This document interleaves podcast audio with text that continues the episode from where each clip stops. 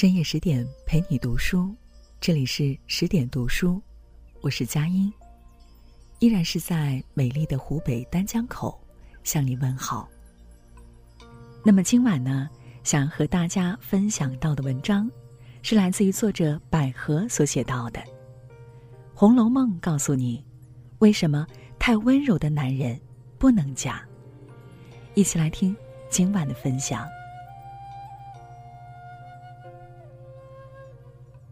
宝玉是个最会怜香惜玉的人，可惜这怜与惜，他只给年轻的姑娘，因为女人一上了年纪就成了死鱼眼珠子，连给他吹汤的资格都没了。不对，要年轻更要颜值，傻大姐也很年轻，怎不见宝玉瞅她一丢丢呢？换句话说。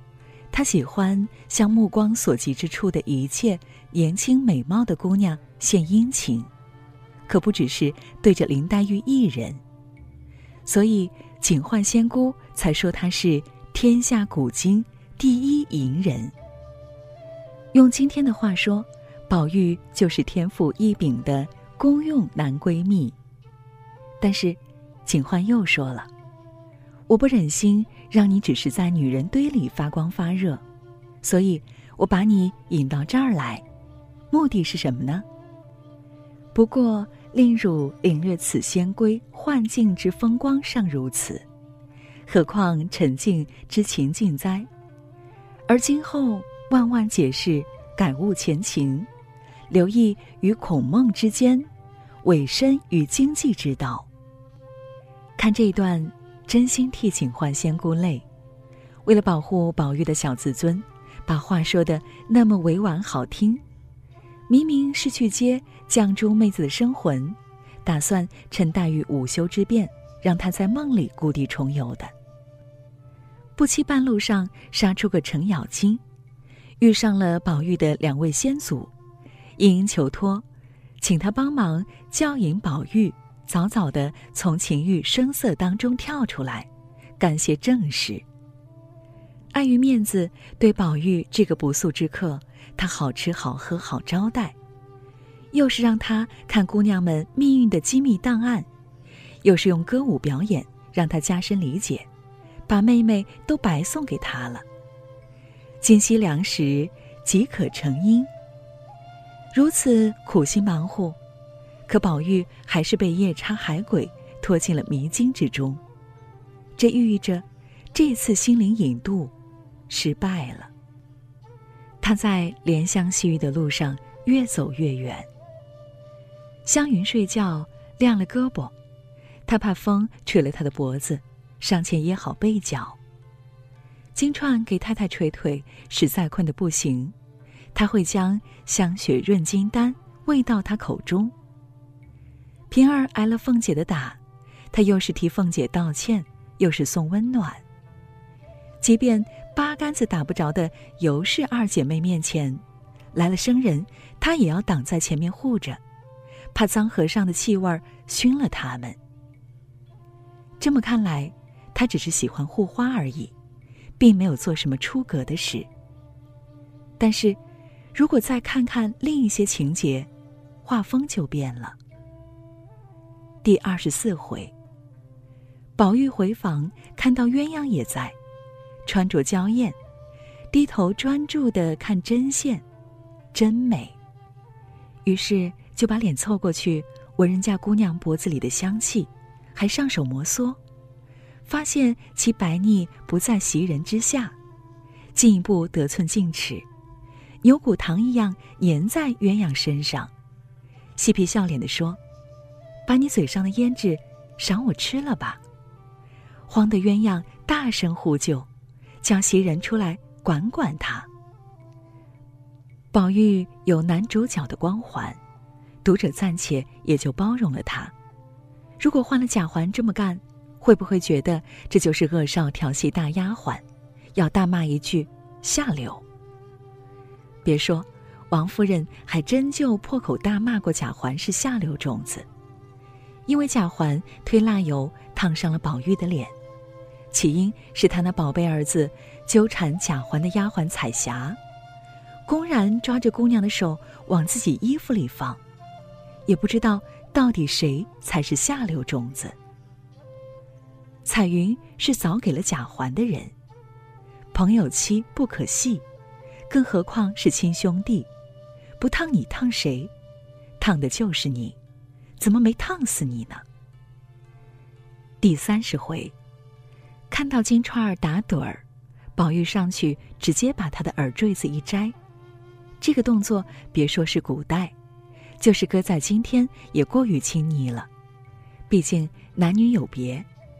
后来他和金钏那段对话，暧昧挑逗，溢得满纸横流。宝玉上来便拉着手，做一个，咱们在一处吧；又一个，我向太太讨你吧。王夫人还在榻上躺着呢，两个人就在榻前唧唧歪歪。可哪个母亲不恼怒？是可忍，孰不可忍？真拿老娘当空气啊！警幻的那次教引，仿佛是起了反作用。进入青春期的宝玉，就像一条开蒙的雄性小兽，到处聊骚，招这个招那个，直到被贾政结结实实揍了一顿。黛玉哭着叫他。你从此可都改了吧？他嘴硬说：“你放心，为这些人死了也是情愿的。”如果黛玉看到他对女孩子们的动手动脚，听到他跟他们的打情骂俏，不知道还会不会心疼，把眼睛哭成肿桃子。回想第八回，晴雯往门上贴字，手冻僵了。他忙伸出手来帮着捂热，两人就那么手拉着手，一起仰头看门斗上新写的字，一派天荒地老，岁月静好。这个时候，黛玉来了，当着黛玉的面，宝玉关切的问晴雯：“我给你留了你最爱吃的豆腐皮包子，你吃了吗？”晴雯气哼哼撒娇道：“快别提了。”让李奶奶给拿走了。倩雪捧茶上来，宝玉才想起叫林妹妹吃茶。众人笑道：“林妹妹早走了，还让呢。”好像是笑她的痴情。林妹妹为什么走呢？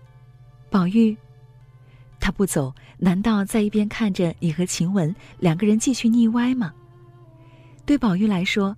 半夜招呼晴雯来他的被子里窝窝爸的事儿都做得出来。他还写过自是小患娇懒惯，慵清不耐笑颜平，多温馨啊！拉拉他的小手，给他单留个豆腐皮包子算什么呢？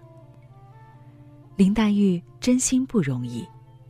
都说她小杏儿爱吃醋，可是她只能吃宝钗和湘云这些小姐的醋。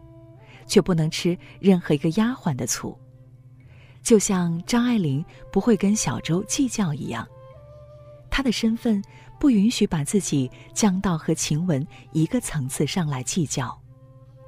她自有她的自尊，但是这并不等于没有知觉，对不对？《红楼梦》读得越多，就会越心疼林黛玉，因为孤苦无依。宝玉是她心灵唯一的寄托。可是，他爱的这个人，却一边帮着他捣胭脂膏子，一边追着吃别人嘴上的胭脂，一边为了给他配药，不惜去讨死人头上戴过的珠子，一边却盯着别人雪白的膀子。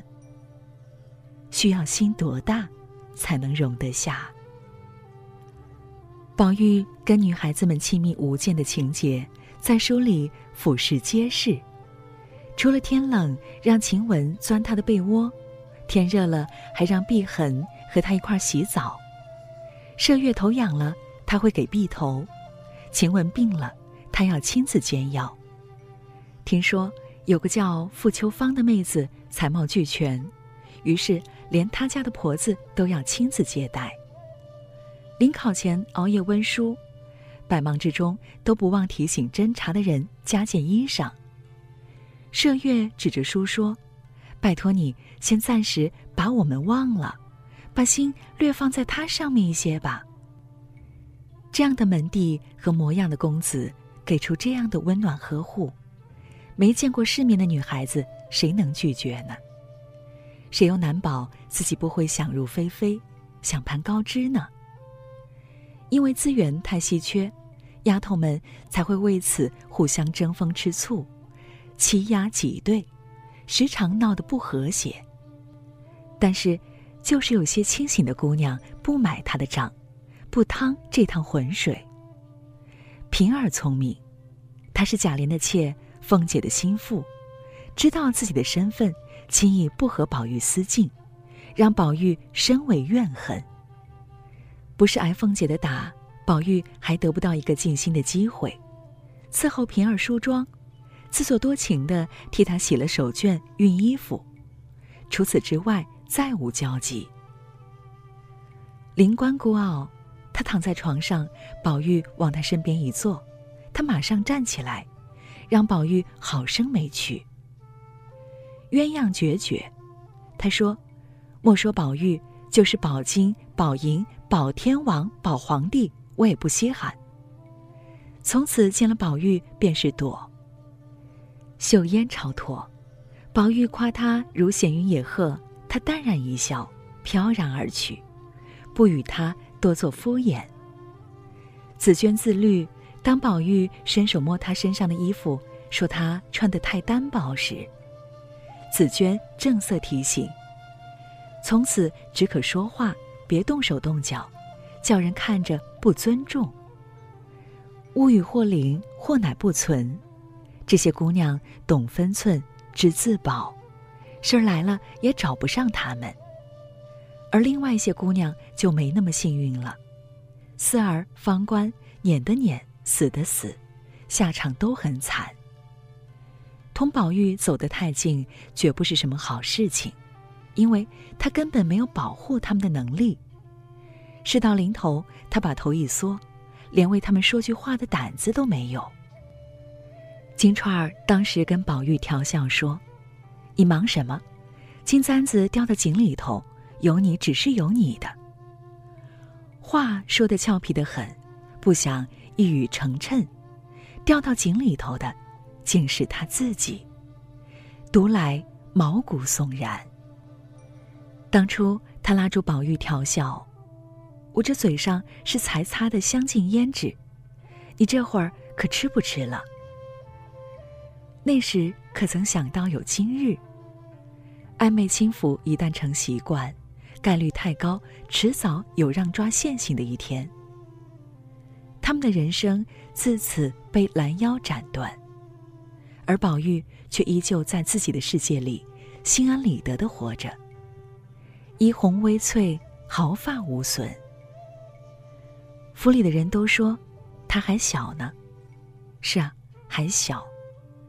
一个刚刚成年的公子，有还小这块遮羞布在。仿佛得了免罪金牌。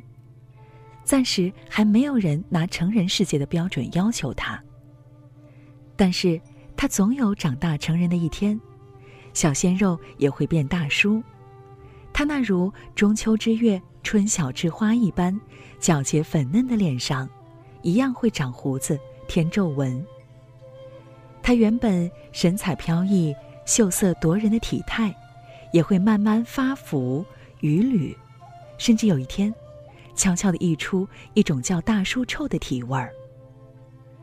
如果秉性不改，到那个时候，他每一次自以为是伸出去的护花之手，都叫做咸猪手；撅起来去舔人家胭脂的嘴，都叫做狼吻口；脱口而出对着每个女人说“你死了，我做和尚去”的情话。都将被叫做笑话。即便是像以前对宝钗那样，只不过是盯着人家雪白的手臂多看几眼，那表情也只能叫猥琐。再老下去，他就成了假设，成了略略平头正脸的都不放过的宝二老爷。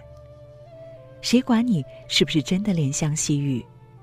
别人只看到一个贪多嚼不烂的糟老头子，心心念念要和女孩腻在一起，有机会就吃人家豆腐。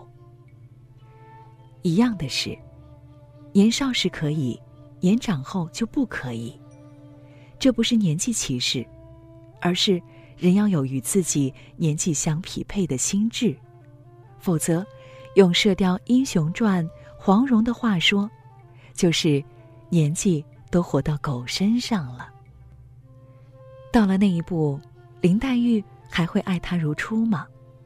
她没有嫁给他，倒是造化。那副嘴脸，不看也罢。《红楼梦》的读者们，真的不用怀疑宝玉对黛玉的爱。但是，宝玉这样的男人，如果没有黛玉那样，我不做唯一，只做第一的度量，姑娘们最好还是敬而远之，否则，这一辈子都有生不完的嫌弃。天性细腻体贴的男人。会本能的对女人好，像鱼天生会游泳，鸟天生会飞翔一样。但是，总有一些水域不可以随便游进，有些天空的界限不容僭越，因为很难保证不误人误己。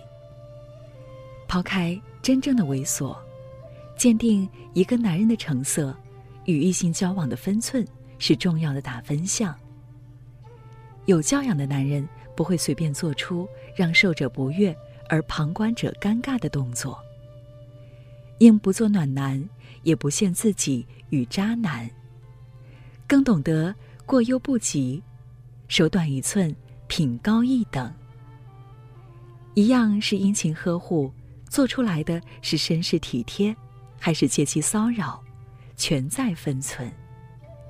因为护花与油腻。原本也不过就一线之隔，这就是今晚我们想和大家分享到的内容。如果喜欢，欢迎在文末为试点君点赞留言。我是佳音，也期待着在下一个未眠的深夜里和你继续相会。晚安各位。